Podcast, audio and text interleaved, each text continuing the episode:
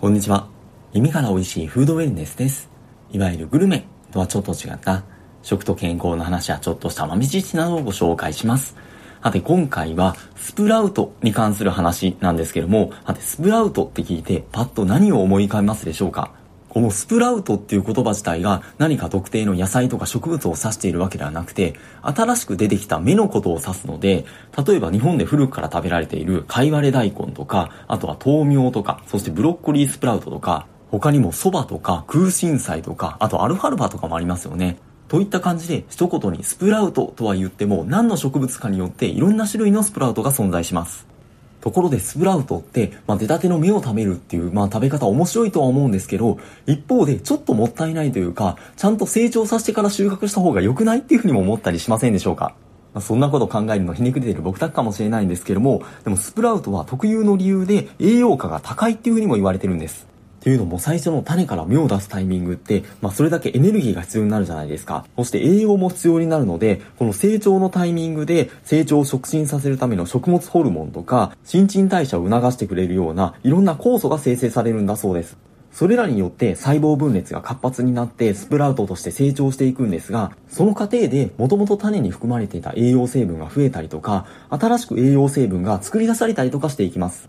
例えば最近、豆苗ってよく見るようになりましたよね。生で食べてもお鍋とかに入れても調理しても美味しいんですが、その根っこの部分に豆がついてると思うんですよ。豆苗はエンドウ豆を発芽させて、その芽の部分を食べる野菜なんですけども、栄養成分の比較って意味では、まあどう比較するか、あとはサヤエンドウとグリーンピースとどれと比較するのかとかによっても変わってくるんですけども、食品成分表でサヤエンドウと比較するとして、ベータカロテンが5倍以上、ビタミン K が4倍以上に増えていて、他にもビタミン E とか葉酸とかも量が増えていて、ちなみにグリーンピースと比較するともっと差が大きくなったりとか、他の書籍だったらもっと差が大きく書いてあるものもあったりします。そしてビタミンとかミネラルとか主要なものだけではなくて、その植物により違うんですが、他の成分も増えるっていうふうに言われていて、そういえばちょっとそれるんですが、発芽玄米ってありますよね。まあ発芽することで玄米より食べやすくなるっていうのもあるんですが、他にもギャバっていう成分が玄米の5倍、白米と比べると10倍くらい増えるとかっていうふうに言われているんですよね。そして今回の話にメインになるのがブロッコリースプラウトなんですが、もともとブロッコリーってスルフォラファンっていう成分が取れることで知られてるんですが、そのスルフォラファンもブロッコリースプラウトの方がより豊富に取れるっていうふうに言われています。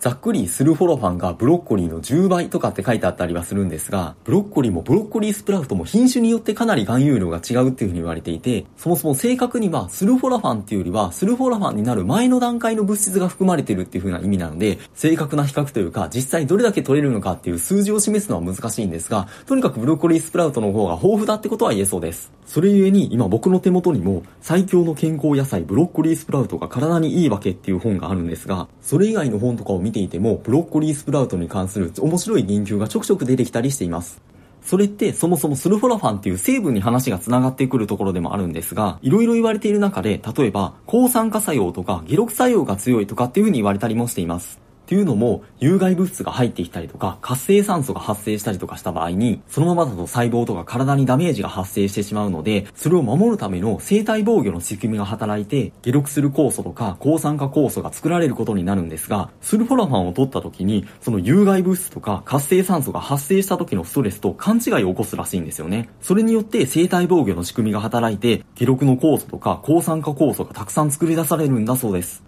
この話って前回放送の、まあ、ポリフェノールがメインだったんですけども、本来的には毒である成分を体内に取り入れることによって、結果的に体にいいことが起こるっていう、ホルミッスっていうメカニズムの話とちょっと通じているところがありますよね。ただスローフラーファンは実際のところは活性酸素とか有害物質とか違って本来は害がないものなので、それ自体がダメージに与えるってわけではなくて、かなりざっくり言うと、体を勘違いさせることによって、その悪いものが入ってた、入ってきた時の生体の防御システムを始動させることができるっていう風に説明がされたりします。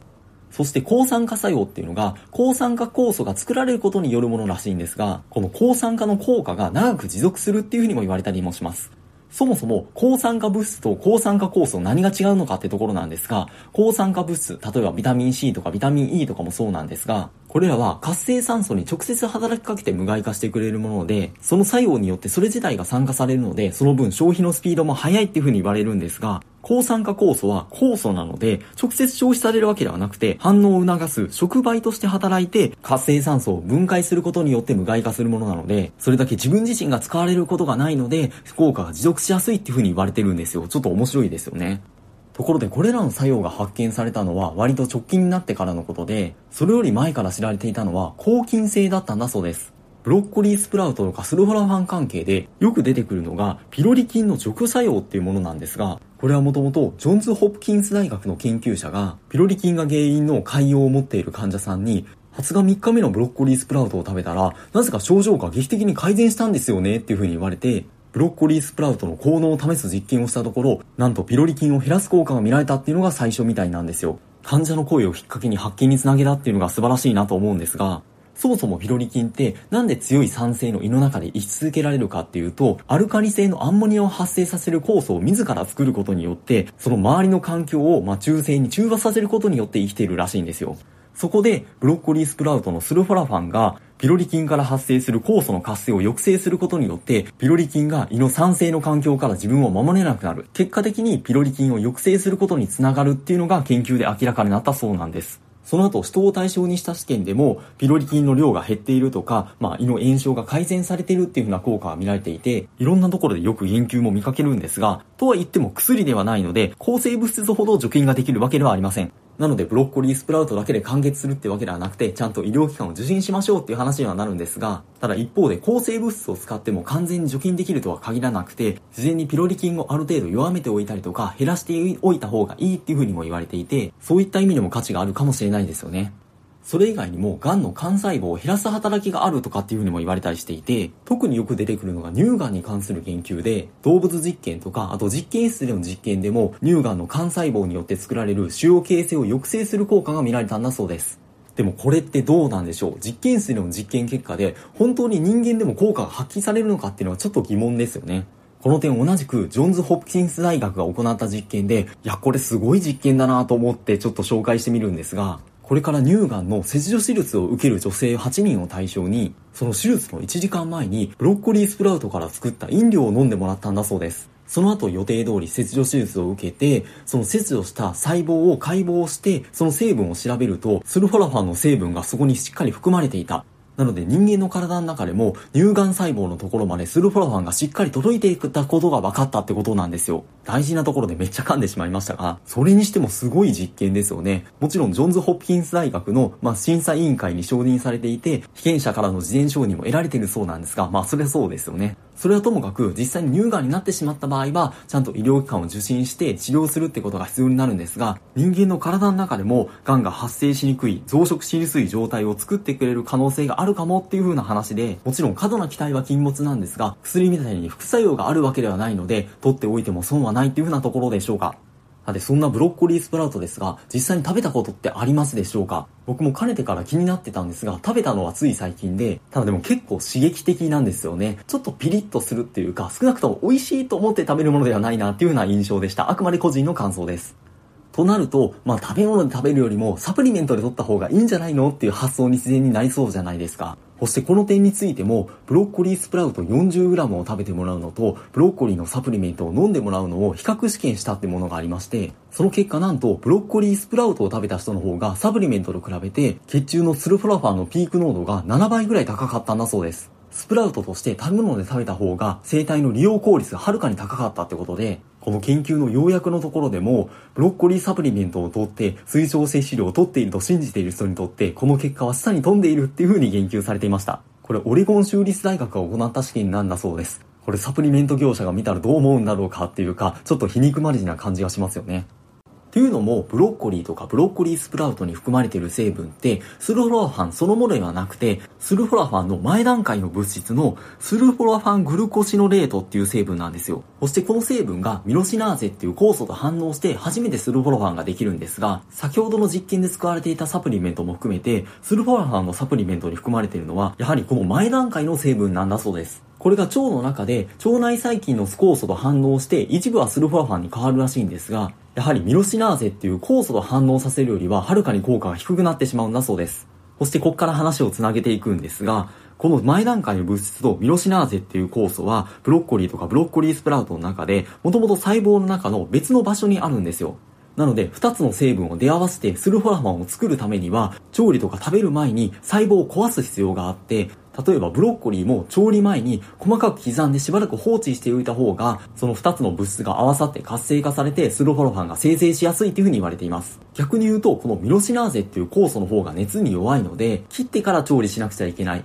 その反応させる前に加熱してしまうと、ミロシナーゼっていう酵素がいなくなってしまうので、その分スルフォラファンが発生しなくなるってことになってしまいます。それゆえにブロッコリースプラウトもちょっと生だと刺激的ではあるんですが、やっぱり生で、かつよく噛んで細胞を壊して食べた方がいいっていう風に言われています。いや、とは言っても味がなーっていう風に僕とかも思ってしまうところではあるんですが、ただその分スルフォラファンが、まあ、正確に言うとそのスルフォラファンの前段階の物質が豊富に含まれている分、食べる量は少量で済むってことは言えそうですよね。僕も野菜としては気づいかなと思ったんですが、薬味としては食べられるかなっていうような気がしました。ところでちょっと余談にはなるんですが、ちょうどたまたま妊活の本、本気で授かりたい人のための妊活レッスンっていう本なんですけども、それをちょっと目を通してたんですよ。別に今妊活してるってわけではなくて、なんか面白いこと書いてあるかもしれないなと思って見てたんですが、ちょっと詳細な話はここでは割愛をするんですが、妊活っていう観点でも、抗酸化っていうのが一つキーワードとして取り上げられていて、それだけ抗酸化作用を含む野菜を取りましょうっていう話にはなるんですが、一方で、タンパク質をしっかり取ることも大事だっていうふうに言ってるんですよ。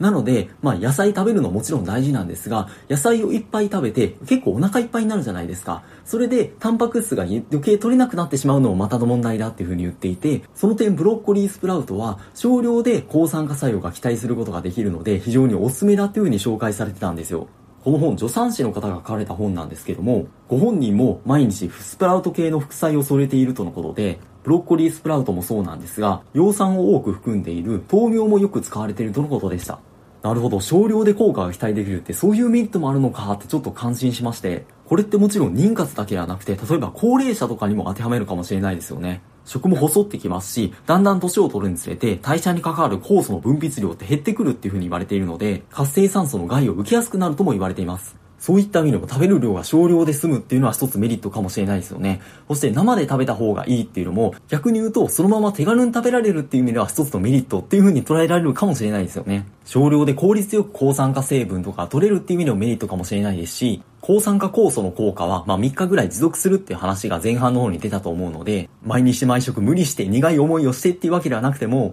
2、3日に一遍とか、ちょっと無理のない感じでも無駄じゃないかもしれないですよね。ちなみにブロッコリースプラウトは、ブロッコリーと比べると、まあ、スロフラファンって意味では有利そうなんですが、他の栄養って意味では、例えばベータカロテンとかブロッコリースプラウトの方が多いんですが、他のビタミン E とかビタミン K とかに関してはブロッコリーの方が多かったり、もちろんブロッコリーとの比較だけではなくても、それだけでブロッコリースプラウトだけで OK ってわけではないので、あくまでプラスアルファっていう風な感覚だとは思うんですが、今回はブロッコリースプラウトの話よく見るなと思って、今回1回の放送ネタとして取り上げさせていただいた次第です。あと最後にもう一点言い忘れたんですが、このスプラウトって特に自分で育てることできますよね。もちろんスーパーで売ってても、まあちっちゃいキャップで100円ぐらいなんでそんなに高いわけではないんですが、スプラウト専用の種があるらしいんですよ。まあそれを買ってきて自分で栽培した方が、栄養価あたりのコスパはさらに高くなるっていう話もあります。ちなみに豆苗についてもスーパーで売ってるやつあるじゃないですか。あれを切って使うと思うんですけども、その切るときに根元から切るのではなくて、下から6センチから8センチぐらいのところで切ると、もう一回再生させることができるっていう風に言われています。